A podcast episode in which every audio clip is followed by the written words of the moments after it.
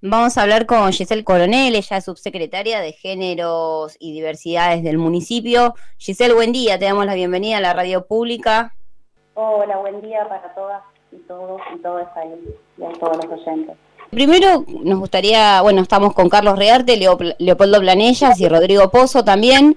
Y primero preguntarte cuáles son estas herramientas que tiene el municipio para acompañar a las mujeres que están atravesando la situación de violencia y para evitar que siga habiendo más casos. Bien, les cuento, nosotras, em, el área se jerarquizó en noviembre del 2020, el año pasado, antes éramos una dirección general dentro de otra secretaría. Esta mm, jerarquización del área nos eh, permitió poder abarcar muchísimo más, poder abarcar muchísimo más la temática, tanto trabajar la promoción y la prevención y esto de la asistencia. Nosotras ofrecer las herramientas que tenemos es de acompañamiento, de asistencia, aún cuando las mujeres deciden no hacer la denuncia. Eh, no hablamos de seguimiento, sino de acompañamiento. Entendemos que es una postura, desde dónde te parás para hacerlo, porque el seguimiento es a quién seguís. En realidad eso es, es de lado a lado, ¿no? de acompañamiento. Tenemos eh, asesoramientos jurídicos, eh, tenemos a las psicólogas y a los, a los equipos, que son parte de los equipos interdisciplinarios que hacen eh, esto, el acompañamiento más allá de la decisión tomada. Y si hay denuncia es el acompañamiento para, la, para el pedido de medidas, para la ampliación de medidas, se otorga el botón antipánico, llevamos desde mayo a mayo de, este, de mayo del 2020 a mayo eh, actual eh, entregados más de 1.500 botones eh, activos, actualmente activos. Y esa es una herramienta que se brinda desde la Secretaría. contamos con el refugio, que es para situaciones extremas de violencia donde el resguardo es necesario, eh, eh, ingresan al refugio y trabajamos el egreso de ese refugio desde la autonomía también de cada, mujer, cada persona que allí ingresa, eh, acompañada por programas nacionales, provinciales y el apoyo municipal. Está, bien. Teniendo en cuenta que Moreno fue uno de los distritos en 2020 que más femicidios tuvo, ¿Cómo están los números hoy, ya pasando seis meses del primer de este 2021? Sí, el año pasado tuvimos muchas desapariciones paralelo a los femicidios, que eso también. Y, te puedo decir que, que tenemos políticas públicas eh, eficientes o al menos que están funcionando y eso nos ayuda a, a, actualmente acompañar más de 4.500 situaciones que se presentan. Tenemos un solo femicidio en Moreno eh, a la actualidad. Eh, nos duele como tanto los femicidios del año pasado y este también, eh, y fue el de comienzo de año, en enero. El 6 de enero falleció Anabela Olmo. Siempre las nombramos porque tienen nombre y tienen historia, no son un número frío, y fueron parte de nuestra comunidad.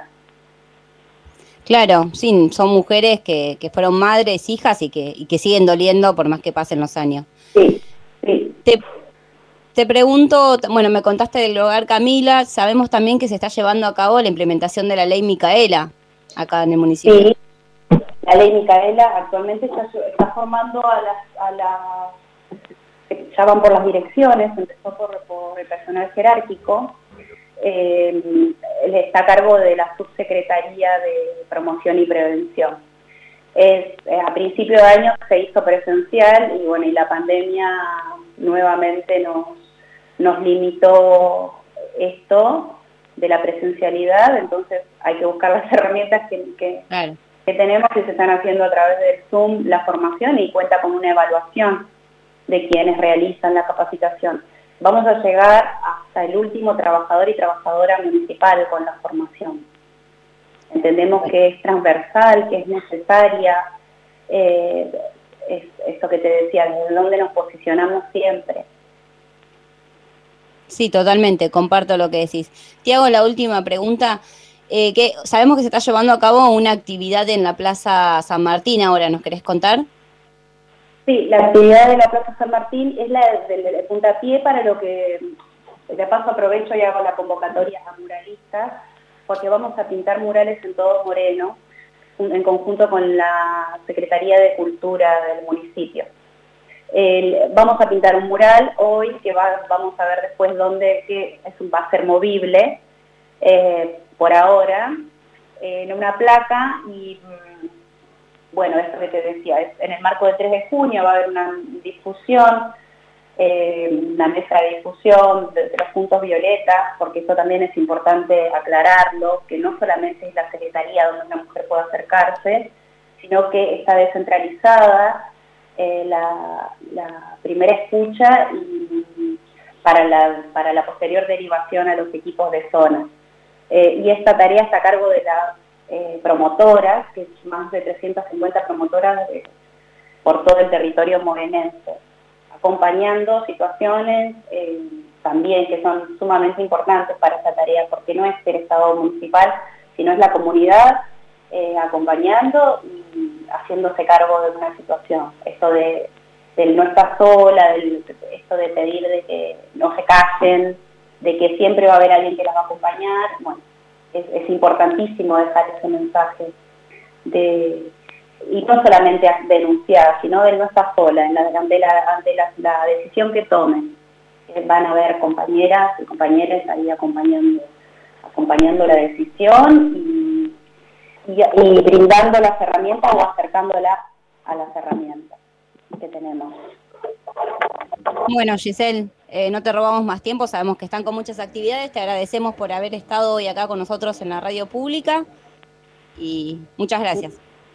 No, a ustedes por la difusión. Buen día. Gracias igualmente, hasta luego.